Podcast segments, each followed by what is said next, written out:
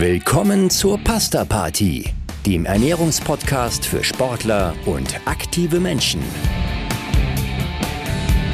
Unter dem Motto Nutrition meets Science dreht sich hier alles um die gesunde und zielgerichtete Ernährung. Im Alltag, im Training und im Wettkampf. Und hier sind eure Hosts, der Mediziner, Publizist und Triathlet Frank Wechsel und die Pharmazeutin, Ernährungsexpertin und Gründerin von NFT Sport, Caroline Rauscher.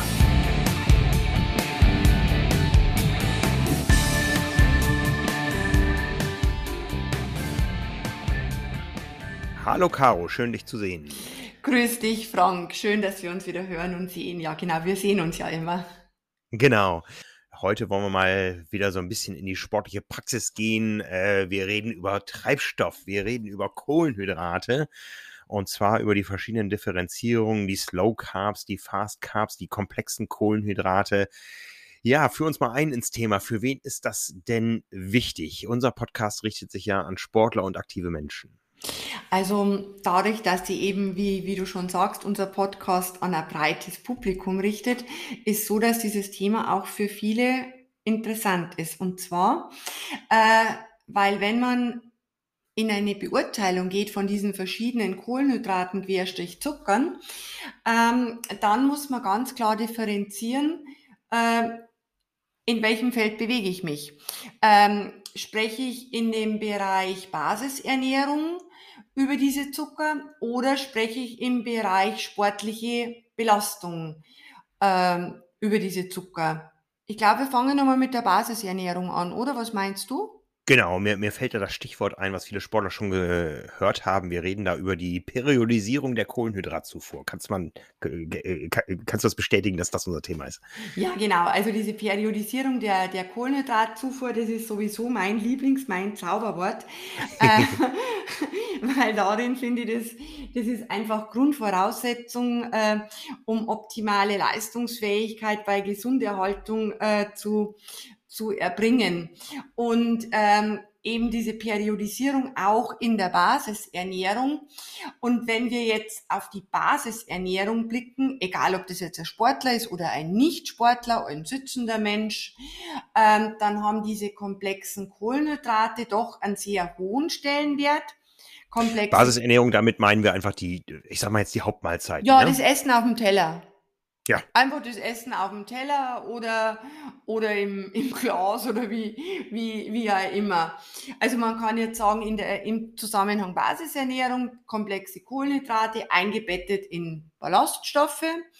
Ähm, unsere, unsere Hauptlieferanten, Vollkornprodukte wie Gemüse, Obst. Und diese Kohlenhydrate, die werden langsam und auch über längere Zeit ins Blut abgegeben. Damit äh, vermeide ich dieses Auf und Ab, dieses Achterbahnfahren von den, vom Blutzucker, also stabiler Blutzucker, stabiler oder geringer äh, Insulinanstieg, ist wichtig für die Gesundheit, äh, ist wichtig für die kognitive Leistungsfähigkeit, also wenn ich jetzt äh, am Schreibtisch arbeite, dass ich konzentriert bleibe, weil ich nicht diese Schwankungen habe, äh, ist auch gut fürs Gewichtsmanagement, weil ich eben dieses Auftreten von Heißhungerattacken reduzieren kann. Also Fazit einfach positiv, diese ganze Geschichte komplex. Ja, das, Zauberwort, was viele da gehört haben, ähm, das äh, sind Energieträger und das sind Nahrungsmittel mit äh, einem geringen äh, glykämischen Index. Genau. Das bedeutet, ähm, der Blutzucker steigt nicht schnell an. Ja, also ähm, der GI sagt einfach, je geringer, desto weniger der Blutzuckeranstieg, was nichts mit der Menge der Kohlenhydrate zu tun hat. Genau, genau, weil da müsste man dann wieder differenzieren nach dieser glykämischen Last und, und, und. Aber auf jeden Fall, so wie wir auch immer schon in unserem Podcast gesagt haben, ähm, diese komplexen Kohlenhydrate, dieses ganze bunte, wie der Regenbogen, da sind sie ja überall drin im Gemüse und im Salat und überhaupt. Also das ist auf jeden Fall äh, sehr gute Ausgangssituation, was die Basisernährung anbelangt. Ja, und jetzt, äh, ich wiederhole mich da, wir richten uns ja an Sportler und aktive Menschen. Wie unterscheidet sich das denn, wenn wir jetzt aktiv werden, wenn wir trainieren, wenn wir wandern gehen, wenn wir einen Wettkampf äh, vor uns haben? Wo liegt der Unterschied der Ernährung in diesem Fall im Vergleich zur Basisernährung? Wenn du sagst, es ist äh, immer ein gesundheitlicher Vorteil und ähm, dann müsste das auch im Sport gelten. Aber. Ja, aber genau. Es ist wirklich eine ernüchternde Erkenntnis. Wir greifen jetzt einmal gleich vor, äh, dass diese ganzen Erwartungen, die da in diese Slow Carbs in Richtung Leistungsfähigkeit äh, Sport gesetzt äh, werden oder wurden, die konnten definitiv nicht, nicht erfüllt werden. Ist ja eigentlich ganz logisch. In der Basisernährung haben wir ja gesagt, ist wichtig, dass, der, dass die Energie so langsam kommt, dass die Konstanz gegeben ist vom Blutzuckerspiegel. Und äh, in der sportlichen äh, Betätigung haben die Kohlenhydrate oder die Zucker ja vor, nicht vor allem, ja doch vor allem, äh, vor allem die Funktion des Treibstoffs. Und im Grunde braucht man ja oder will man auch einen schnellen Treibstoff haben, dass der schnell reingeht, schnell in die Zelle und schnell die Energie liefert.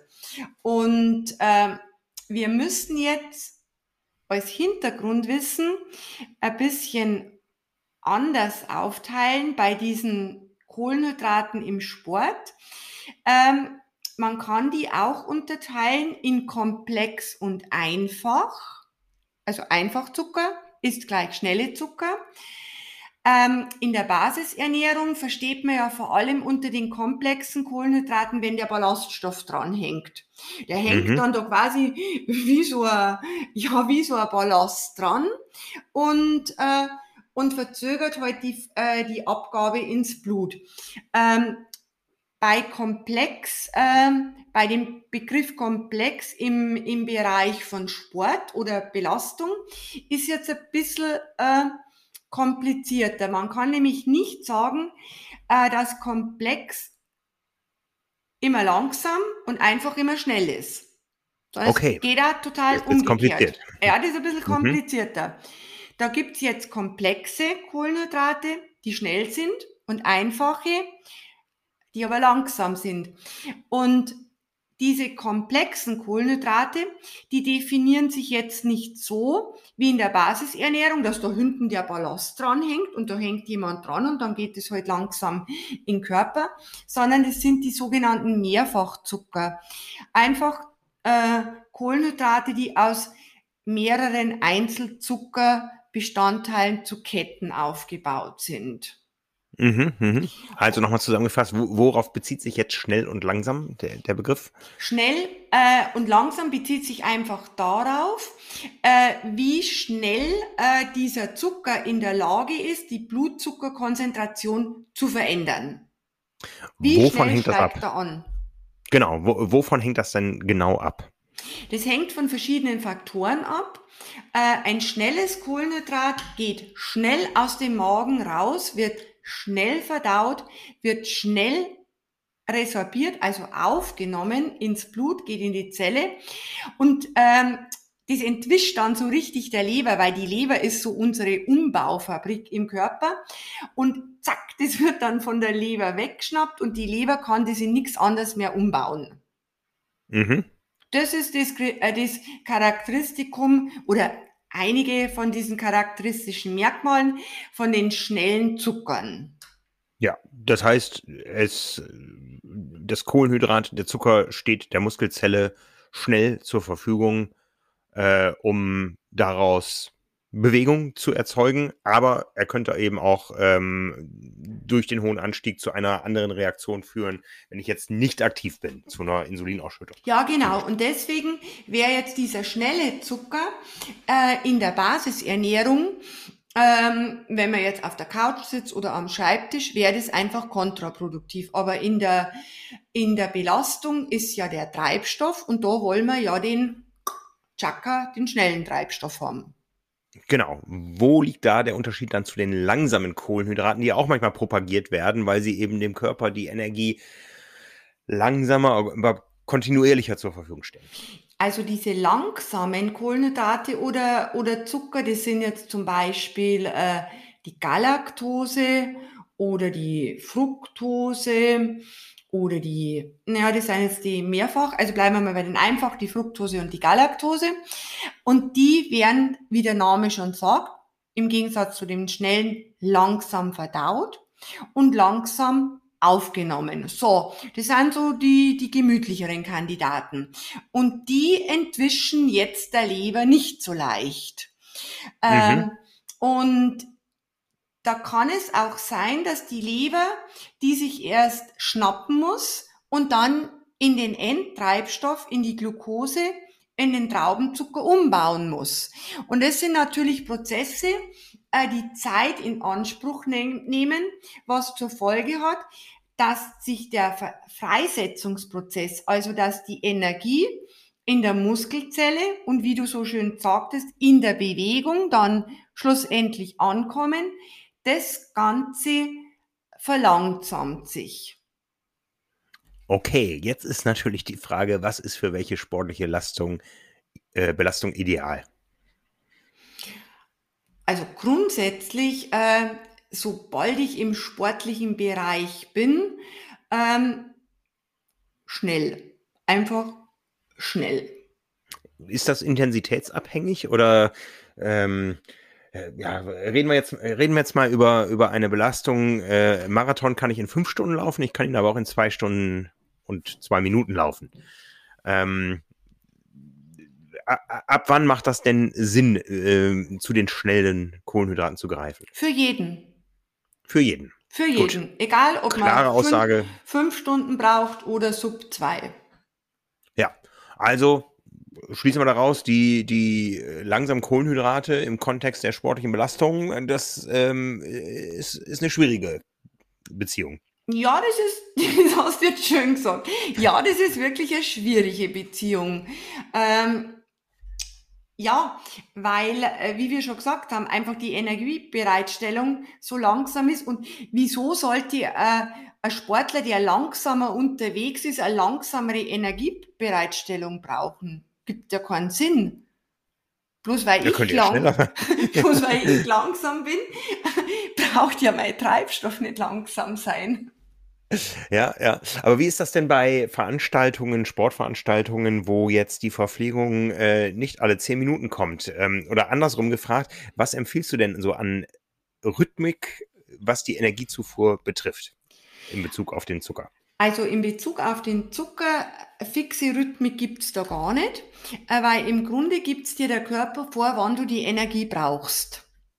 Mhm. Ähm, und wenn dir der Körper sagt, ja, will ich haben, dann gib ihm. Aber dann gib ihm nicht das langsame Zeug, sondern gib ihm das schnelle Zeug, das halt dann auch gleich in die Zelle geht und wirkt und nicht dann Stunden später irgendwann äh, ist dann die Energie da.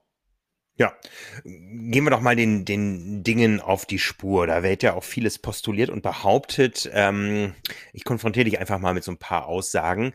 Äh, wenn es jetzt darum geht, äh, diese besonderen Zucker, die verursachen keine Blutzuckerspitzen. Ja, also diese besonderen Zucker verursachen keine Blutzuckerspitzen, ist richtig.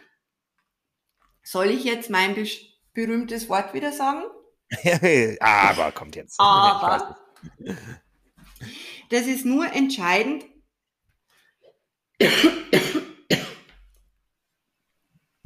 Gesundheit. In Ruhe ähm, macht es den Unterschied, wie wir vorhin erklärt haben. Aber wenn ich, ähm, wenn ich intensiv unterwegs bin oder einfach in der sportlichen Belastung drin bin, ähm, dann äh, passiert mir auch mit den schnellen Zucker nichts in Richtung Blutzuckeranstieg, weil nämlich die Insulinantwort sowieso abgedeckelt ist über die Stresshormone. Die Stresshormone, die führen dazu, dass einfach Insulin wenig ausgeschüttet wird. Und zwar gibt es ganz interessante Studien, die sagen, ähm, die Konzentrationen von Insulin sind während intensiver Belastungen fast nicht messbar und unterscheiden sich im Grunde nicht, ob jetzt jemand äh, schnelle Kohlenhydrate nimmt oder Wasser zu sich nimmt. Nur mhm. äh, in ganz speziellen Studien Designs, die halt äh, wirklich aberwitzige Mengen von äh, definitiv nicht praxisrelevanten Zufuhrmengen an Kohlenhydraten untersucht haben, da kam es äh, zu einem leichten Anstieg äh, des Insulinspiegels. Äh, und der war dann so wie im Ruhemodus, also auch noch sehr niedrig. Aber ansonsten kannst du nicht, äh, kannst du keinen Unterschied sehen, ob jemand Wasser trinkt oder schnelle Kohlenhydrate. Also dieser, diese Aussage ist richtig, aber die Schnellen machen auch nichts. Böses. Okay, okay. Also Werbeversprechen 1, keine hohen Blutzuckerspitzen ist richtig. Äh, Werbeversprechen 2, äh, keine hohen Insulinspitzen ist äh, nicht nur richtig, sondern selbstverständlich. Ja? Genau. Du hast es gerade gerade genau. erläutert. Ne? Ähm, wie hält es sich mit dem Versprechen, dass eben die Energie über eine längere Zeit zur Verfügung steht? Ähm, die Energie äh, ja, das Versprechen ist richtig, das müssen wir jetzt immer gleich dem, auf den Punkt bringen. Ja, ist richtig. Ähm, die Frage ist jetzt aber, ähm, diese Energie steht für länger zur Verfügung. Was bedeutet es? Man kann sich so vorstellen, dass die Kohlenhydrate in unserem Verdauungssystem dann quasi auf Vorrat gehalten werden, anstatt dass ich sie in der Trinkflasche auf Vorrat habe. Also sage ich ganz provokant, es ist, es macht keinen Unterschied, ob ich jetzt äh, die Kohlenhydrate, die langsamen in meinem Darm lagernd, unkalkulierbar lagernd habe oder schluckweise meine schnellen Kohlenhydrate nimm und dann auch gleich merkt, zack, die Energie, die geht ins Blut, alles gut, nehme ich weiter und so fort. Ähm, und diese Vorratshaltung, diese Lagerhaltung, ja, die kann schon Gefahren auch in sich bergen. Ja, das äh, kennt, glaube ich, jeder Sportler, jeder Ausdauersportler. Ja, wenn man äh, versucht, die Energie von Anfang an mitzutragen, dann endet das manchmal auf dem Dixie.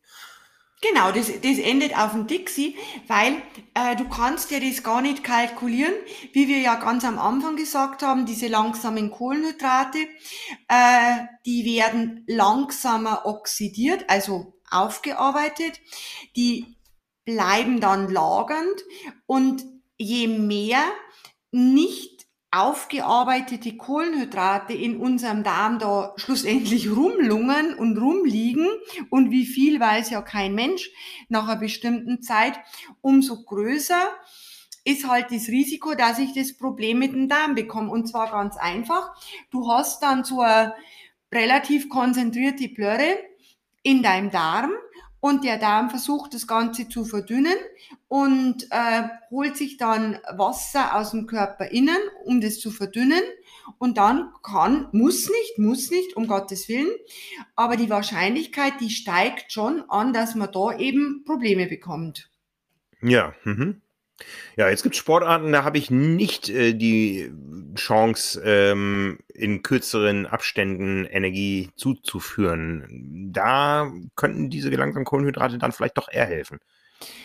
Ja, wenn überhaupt, äh, dann, äh, das zeigen Untersuchungen, muss die, muss die Situation schon so sein, dass die Belastung jenseits der 45 Minuten ist, wo ich null Zugang zu irgendwas an Energie habe. Also wenn ich da wahrscheinlich drei Stunden durch die Pampa renne, ähm, dann ist es durchaus eine Überlegung, mit so einem langsamen Kohlenhydrat zu arbeiten ähm, weil ich mir nichts mitnehmen will oder nichts mitnehmen kann. Aber wenn ich die Option habe, mir da was mitzunehmen, dann liegt es ganz klar auf der Hand, dass ich mir was mitnehme.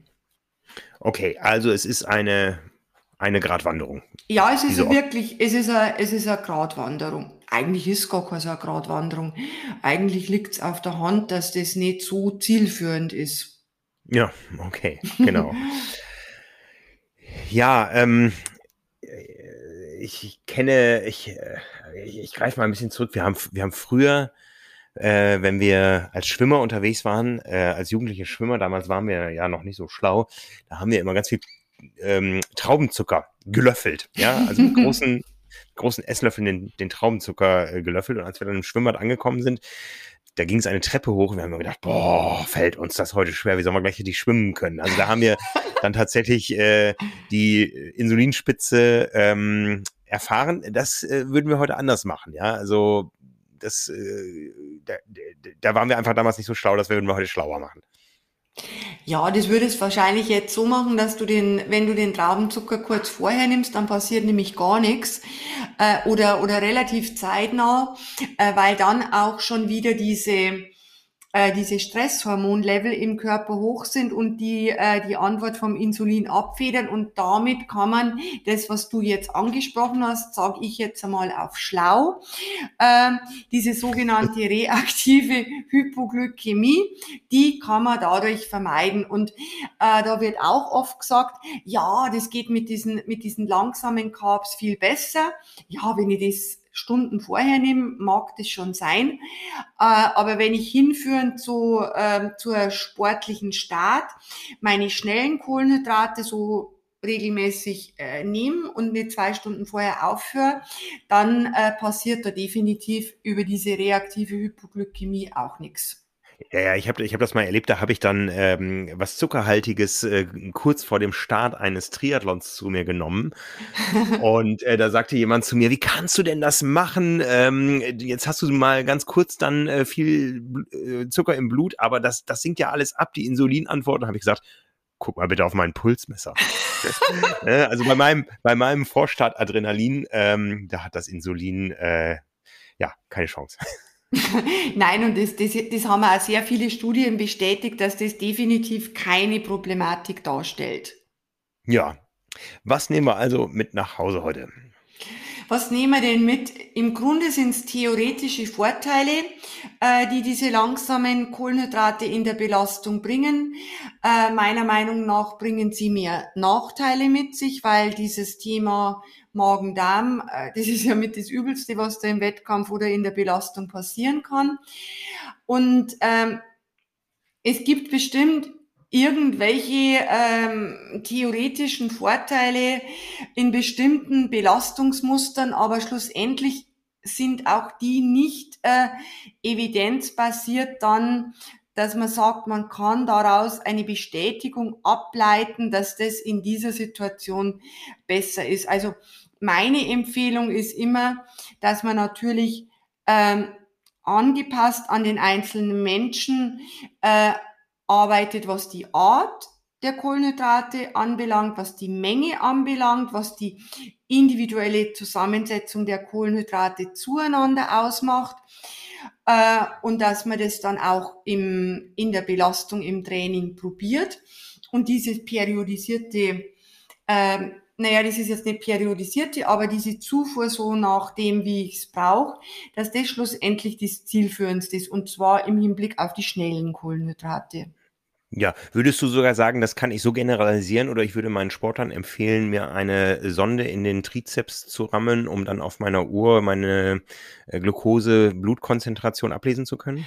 Das ist, ähm, ist jetzt ein interessanter Punkt, den du da, den du da ansprichst. Ähm, wenn man mit so einem Tool arbeitet, äh, dann ist es, glaube ich, nur für solche Athleten, ähm, nur für solche Athleten ratsam, ähm, die halt ein extrem schlechtes Körpergefühl haben, äh, die viel zu spät merken, wann sie irgendwas zuführen sollten, ähm, oder wo halt der ganze theoretische Hintergrund komplett fehlt, was passiert, wenn ich eben Kohlenhydrate zuführe und was nicht. Ähm, ich habe jetzt seit einen einzigen Sportler im, im Amateurbereich, der das nutzt. Und für den ist insofern ratsam, weil der halt sich schwer tut zu erkennen, wann braucht er Energie und äh, wenn er sich das dann rückblickend auf der Auswertung ansieht, dann bringt er vielleicht das Körpergefühl dann eher zu dem Abfall von dem Zucker noch zusammen, weil ansonsten, äh, ja, da kannst du ja Vollzeitkraft besch äh, äh, beschäftigen mit der Auswertung und dann mit der Umsetzung. Ja, okay. Also das nehme ich für, mit nach, äh, für mich mit nach Hause, wenn ich mal wieder mit meinen Söhnen Sport gucke und die mich fragen, Papa, was haben die da hinten alle am Oberarm für komische Dinger? Dann werde ich sagen, das sind die Profis, das sind die mit dem extrem schlechten Körpergefühl. und weißt du, was auch interessant ist? Das haben gar nicht so wenige Athleten im, im Einsatz. Und wenn man dann fragt, äh, ja, was hast du denn jetzt da für Nutzen draus gezogen? Dann, also sagt eigentlich jeder, ja, weiß ich jetzt auch nicht, schaue ich mir halt die Kurven an, käme ich auch nicht so ganz aus. Also das hat man halt dran, äh, denke ich, weil es irgendwie schick oder ähm, weiß der Geier was ist. Aber die wenigsten, äh, die wenigsten haben da wirklich einen, einen absoluten Benefit davon. Und wenn jemand ein gutes Körpergefühl hat, dann braucht er das definitiv nicht. Ich äh, hatte bisher nicht das Gefühl, dass ich es bräuchte. Ich hoffe, es spricht für mich. Ich danke dir, Caro. ich danke dir, Frank.